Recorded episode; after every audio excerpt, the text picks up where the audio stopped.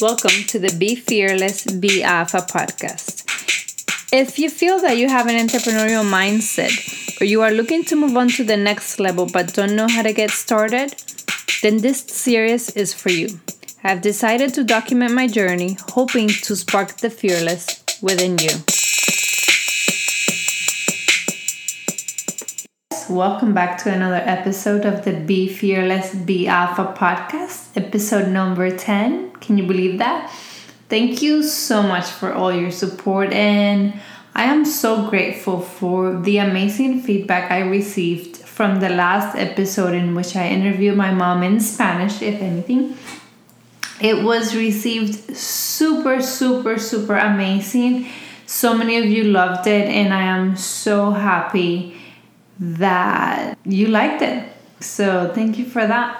Now, today I want to talk about something that is kind of obvious, but not really. So, this is the Fearless Alpha Woman podcast where I want to inspire you to become fearless, to be fearless and be alpha and take control of your life. However, that doesn't mean that we are living a life of absolute and 100% of fearless moments all day, every single day. Because we're humans and that's okay. We are allowed to have our moments. And I wanted to share my fear with you and let you know that it happens. It's okay. We all have fears. Yours may be different than mine because you you know your situation whatever that may be. But at the end of the day more often than not we're always struggling with things that sit on the back of our mind. And we're always wondering what if this happens? And for me i have this huge fear of not being able to provide for my family. And you may say well that's legit. I mean, no big deal, but not no big deal, but that's something we all face. And yes, we do, but I've experienced in the past that situation. That was before um, I was married and before I had kids, thank God, kids. But I know what it is when you don't have enough to pay your bills or bring food to the table.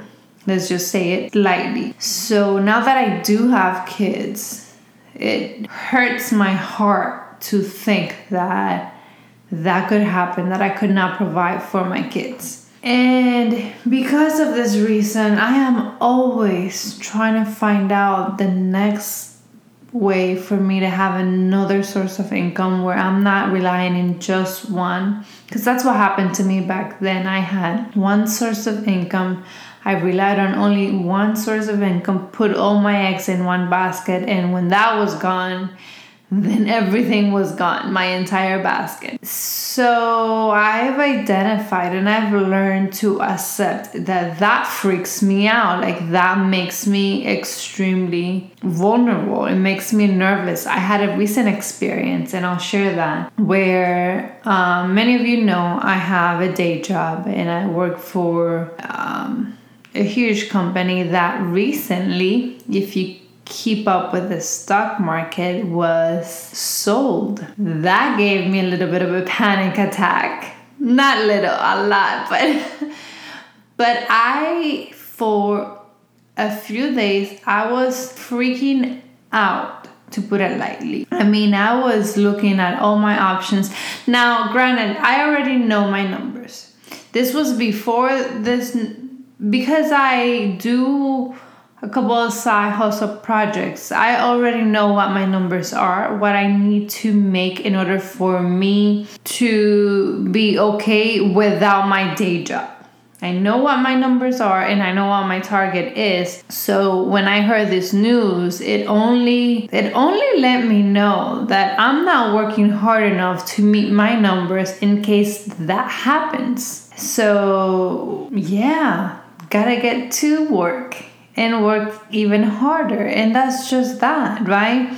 I know that my fear is not being able to provide for my family, but what am I doing about it? So, with that the news of our fa- of our company being bought, you know, with acquisitions, you always have the the uncertainty of who's staying, who's going, because we were bought by an even bigger company, which every company's operations are um, set one way because that's what they found helpful for them. And again, this podcast is not about that, but I had that fear started creeping back up in my life and i was like i couldn't i kid you not it was the only thing i could think for a few days maybe even a week until i realized i know my number so now i need to meet my number what i want to advise you today is and this is me sharing with you my journey this, this is super personal actually but identify what it is that causes you fear? Like, what is that thing that makes you so nervous, so anxious, where you keeps you up at night? It freaks you out, like me, could potentially cause some anxiety, whatever it is. First, identify that. Call it by what it is. Put a name to it. This is a fear of.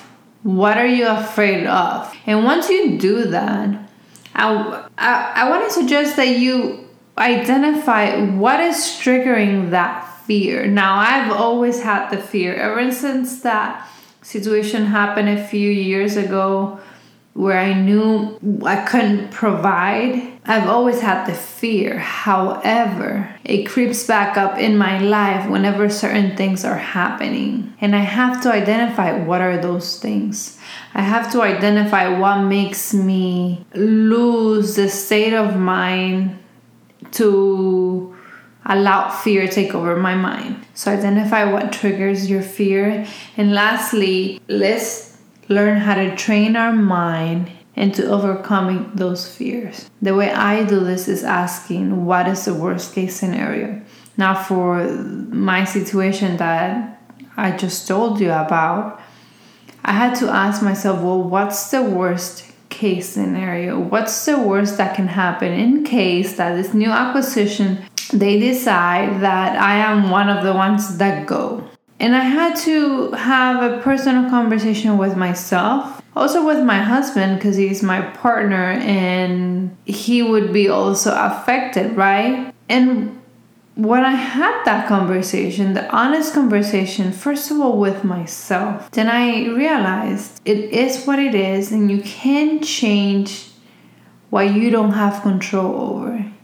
And you cannot stress over what you don't have control over. If worst case scenario happens, then identify how you're going to handle the situation. And that's what I had to do. Me and my husband sat down and we had a conversation of how to handle the situation when worst case scenario comes knocking knocking down our door. So today I don't want to take too much of your time. I just do want to let you know that we are every day trying our best to overcome those fears. Every day we are faced with different things that make us vulnerable, and that's okay. It's just how you handle the situation. And I want to tell you that you're not alone. It's not just you going through this. There's so many people out there facing the same situation, and this is why this community is here to be part of your struggle. Hold your hand so we can hold our virtual hands together and be there for each other. And try to be fearless together. Try to take alpha control of our lives, of our destinies, and our situations, and our mind to identify hey, I'm not going to let fear take over my life. And again, you can have a moment of fear, but don't leave in fear. Don't be submerged in fear to the point where you don't know right from wrong because it only will affect you and emotionally very very much so.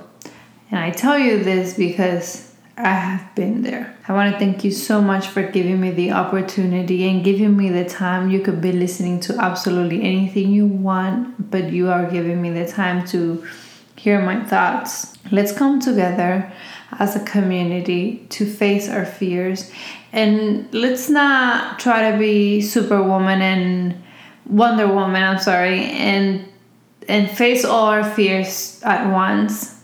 Let's do it little by little. Let's do one fear at a time. And identify what those things are that are making us so nervous, so anxious that we need to start working on those. Let's see what triggers them and let's learn how to train our mind to overcome those fears. One more time, thank you for being part of the Be Fearless, Be Alpha podcast. If you've liked the episode, be sure to share it with a friend. Follow us on Instagram at fearless.alpha.women. And don't forget to subscribe so you can get the latest podcast episode. Until next time, be fearless. Thank you for listening to the Be Fearless, Be Alpha podcast. If you've liked the content, be sure to share with a friend and become part of the community by following the Instagram page at fearless.alpha.women.